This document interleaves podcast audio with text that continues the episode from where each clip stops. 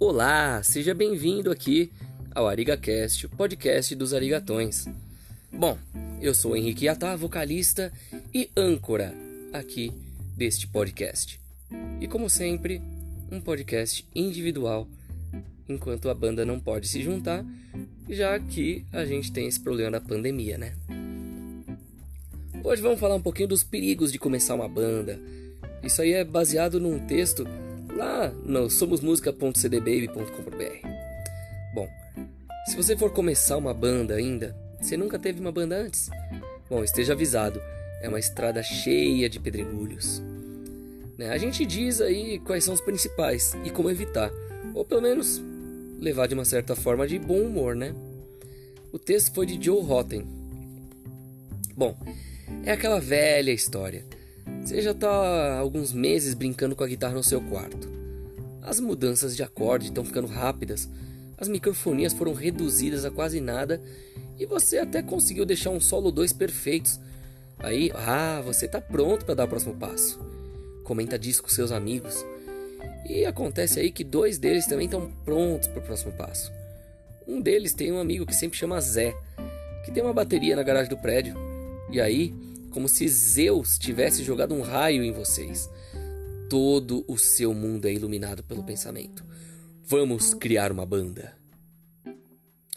A ideia de fazer parte de uma banda habita na imaginação de adolescentes há mais de meio século.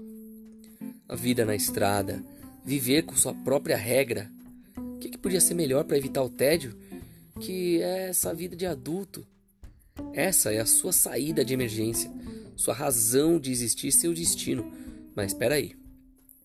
As coisas são assim tão simples? Bom, então deixa eu te falar. Tem arapucas aí que você vai encontrar quando você estiver começando o seu grupo. Então eu espero que você encontre aí uma solução rápida para elas ou pelo menos algum consolo em saber que a maioria das bandas passa por esses entraves. Pense no seguinte, vamos começar pelo nome. O nome da sua banda é uma bandeira a ser hasteada, um distintivo para usar com todo orgulho no peito.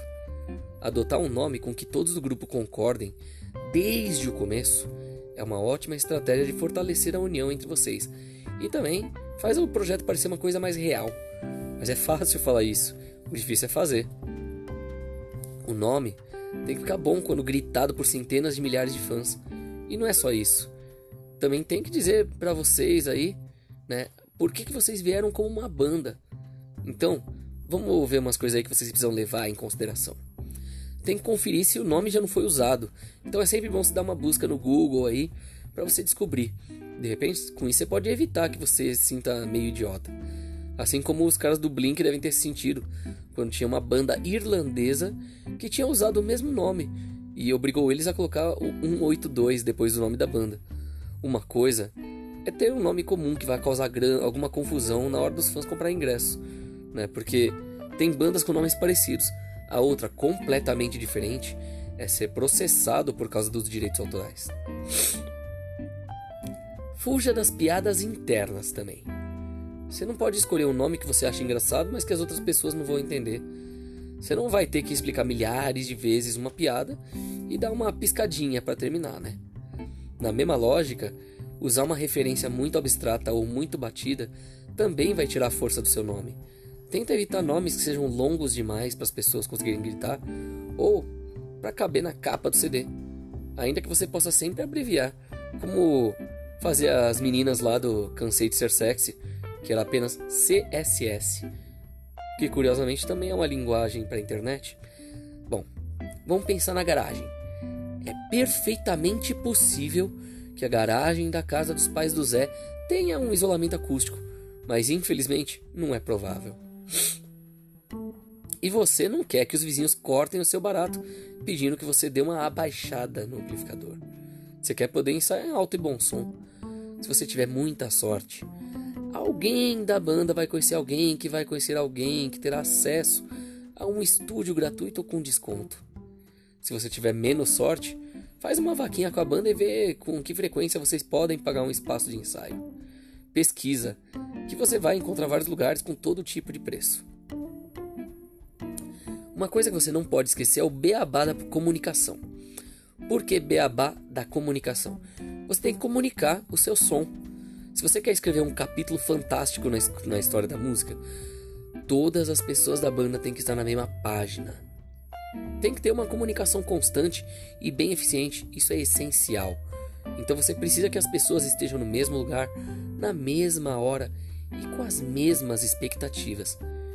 Seria difícil fundir o punk rock que você quer fazer com o jazz que o baterista queria e o rap do vocalista.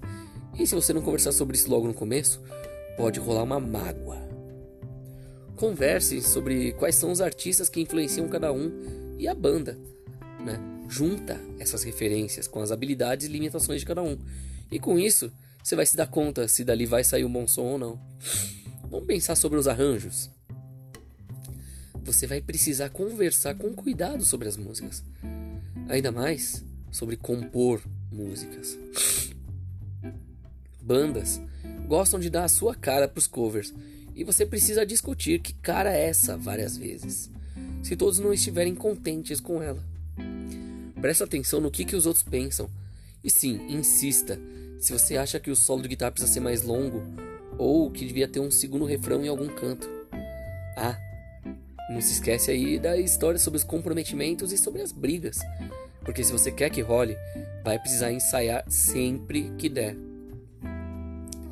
Lógico, todo mundo pode ter um emprego, uma família, mas o segredo é combinar tudo o quanto antes. Se os pais do Zé querem fazer uma faxina na garagem, encontram o quanto antes outro lugar. E mesmo que você saiba fazer a sua parte de core salteado, não importa só o que você sabe. O que importa é como a coisa como um todo vai sair. É bom sair com o pessoal da banda para rolê, relaxar. A música vai virar uma coisa natural. Esse tipo de coisa fica clara no palco. Vai ser como se vocês estivessem lendo a mente um do outro. Mas você não pode esquecer que tem que resolver a treta fora do palco. Maldita seja a banda que leva roupa suja em público. Você não pode permitir discordância crescendo nas sombras e florescendo no palco. Vai parecer que foi um chilique se acontecer no meio do show. O que, que vai despertar de medo e insegurança ali? Corta esse mal pela raiz com as portas fechadas, no camarim. As pessoas vão pro show para se divertir, ué. Mas lembre-se, para sempre juntos. Tem que se organizar direitinho, todo mundo consegue aí marcar seus shows e tocar. Porque depois que a banda estiver montada e pronta para cair na estrada, a coisa precisa estar tá afiada, né? Além dos ensaios, é preciso que a produção esteja dividida entre todos os membros. Quem que vai entrar em contato com a casa de show, quem vai cuidar das mídias sociais, quem vai distribuir panfletos, tem que ser delegado isso. Você tá precisa, talvez você precise ser super organizado no dia do show, né? Porque ó, pensa no seguinte: cada pessoa precisa ter meio de transporte para levar os equipamentos. Tem que planejar uma rota para chegar no lugar, se for em outra cidade. De que, que adianta chegar uma hora adiantado se você vai desperdiçar esse tempo todo procurando a entrada? Pergunta amigavelmente pro pessoal da casa de shows e eles vão te dar as diretrizes. Não pode esquecer que responsabilidade é tudo. Cada um precisa ser responsável pelo seu próprio equipamento, seus instrumentos, mas você também deve tentar compreender os perrengues dos seus companheiros de banda, o máximo que puder. Se você esquecer um cabo, é capaz que tenha um técnico de som bacana, um pessoal de outra banda que pode emprestar, e se não tiver, vai ser um dos pedais de distorção da guitarra mesmo. Se você esquecer o seu pedal, a responsabilidade é sua. Afinal, o Zé não ia esperar que você, sei lá, levasse as baquetas dele, né? Tenta não culpar as pessoas. Mas se algo de ruim acontecer, não deixa a treta chegar no palco. Pra culpar algum integrante aí com todo mundo vendo. Muitas bandas fazem listas, que é uma solução simples para não esquecer de nada. Mas olha, lá vem os egos. Ego é uma coisa horrível. Pensa, na democracia não tem espaço para ego. Você merece ser confiante das suas habilidades, mas também é seu papel comemorar os talentos dos seus colegas de banda. Se a situação tá triste, se um assunto simples, sei lá, escolha de música, nome da banda, figurinos, não pode ser resolvida com uma conversa calma e racional, sei lá, todo cérebro gera ideias e elas devem ser respeitadas. A pessoa que mais grita geralmente está errada. e apaixonada demais por si mesma. Lembre-se, fala de tudo, seja justo e exponha suas opiniões. E lembre-se, nunca é um mau momento para um elogio. Tem que lembrar que todo mundo veio do mesmo lugar. O sucesso depende mais de sorte do que de talento. Você nunca deve deixar de falar sobre algo que está te incomodando. E olha, olhando pelo outro lado, se você sentir que as pessoas estão boladas ou incomodadas, pergunta o que está acontecendo. Tenta não ser agressivo. Ei, cara, e a grana? É um crime, mas é um crime que todo mundo comete. Um mal necessário. Os artistas não estão nessa vida só pela grana, mas todo mundo precisa de uns dólares no bolso, né? No começo vai ser impossível ganhar 20 centavos com a sua banda. Você vai precisar de uma gravação demo para marcar show, vai precisar de show para ganhar dinheiro, vai precisar de dinheiro para gravar a demo, e aí, pai? É um ciclo vicioso. Então, você precisa de uma oportunidade para romper esse ciclo vicioso absurdo. O jeito mais simples é ganhando dinheiro de outros jeitos. O que, que provavelmente vai ser? Vai significar ter um emprego que vai comer seu tempo de fazer música. Mas não é impossível, longe disso na real. Muita banda continua com emprego em horário comercial, mesmo depois de ficarem famosos, e não é algo para se envergonhar, né? No máximo significa que você é dedicado. Outra questão financeira é onde conseguir dinheiro para contratar os promoters, Aí tem a divisão dos lucros entre os integrantes da banda e tal. Não acha que você vai ganhar milhões agora. É mais provável que você só ganhe o dinheiro da gasolina antes de começar a fisgar os públicos maiores. Mas ao diminuir as expectativas, cada dinheirinho que você receber vai ser delicioso. O único motivo aí para você estar tá recebendo esse dinheiro é você ter montado uma banda, ter criado ou aprendido várias músicas e depois tocou com tudo o que você tinha. Então, você merece um tapinha nas costas. Nunca fiquem com vergonha aí de pedir seu dinheiro pro dono da casa de show. Eles sabiam que esse momento chegaria. Bom, algumas dessas pessoas podem não ser acessíveis. Outras dão aquele truque de sumir e esperar que você esqueça do dinheiro. Se for preciso, entra no escritório deles chutando a porta. Afinal, você não é um otário para ser tapeado, né? Mas não cai no estereótipo de muita guitarra, pouca ideia. Claro que você merece instrumentos e aparelhos melhores, conforme for progredindo na carreira e tal. Mas mesmo no começo você não vai conquistar o respeito de todos se chegar com uma Stratovarius de 59 e o melhor amplificador do mundo. Bom, não é para tanto, né? Evita torrar uma grana em coisas caras. Compra só o que for necessário para a banda existir. Isso não inclui strippers ou champanhe. Aí você pensa, sexo, drogas e rock and roll? Esse trelelê aí é garantia de queda para muitos artistas. Tem gente que pensa que as duas primeiras coisas da lista são recompensas para quem faz bem a última. Outros usam a droga e o sexo para esconder uma vida insustentável e anestesiar o sofrimento de uma vida longe de casa, com horário surreal. Colocar os pezinhos nessas águas turvas não vai aumentar suas chances de sucesso. Alguma coisinha para aumentar o ego até é bom, mas em quantidade excessiva vai te transformar num ególatra. Isso é muito ruim. A regra do proibido namorar pode parecer um exagero, mas muitas vezes pessoas de fora podem trazer problemas para as bandas. É só a gente ver aí com Spinal Tap, que era um documentário, né, mas fake, mas é engraçado que depois virou uma banda mesmo. Ou mesmo a história com a Courtney Love.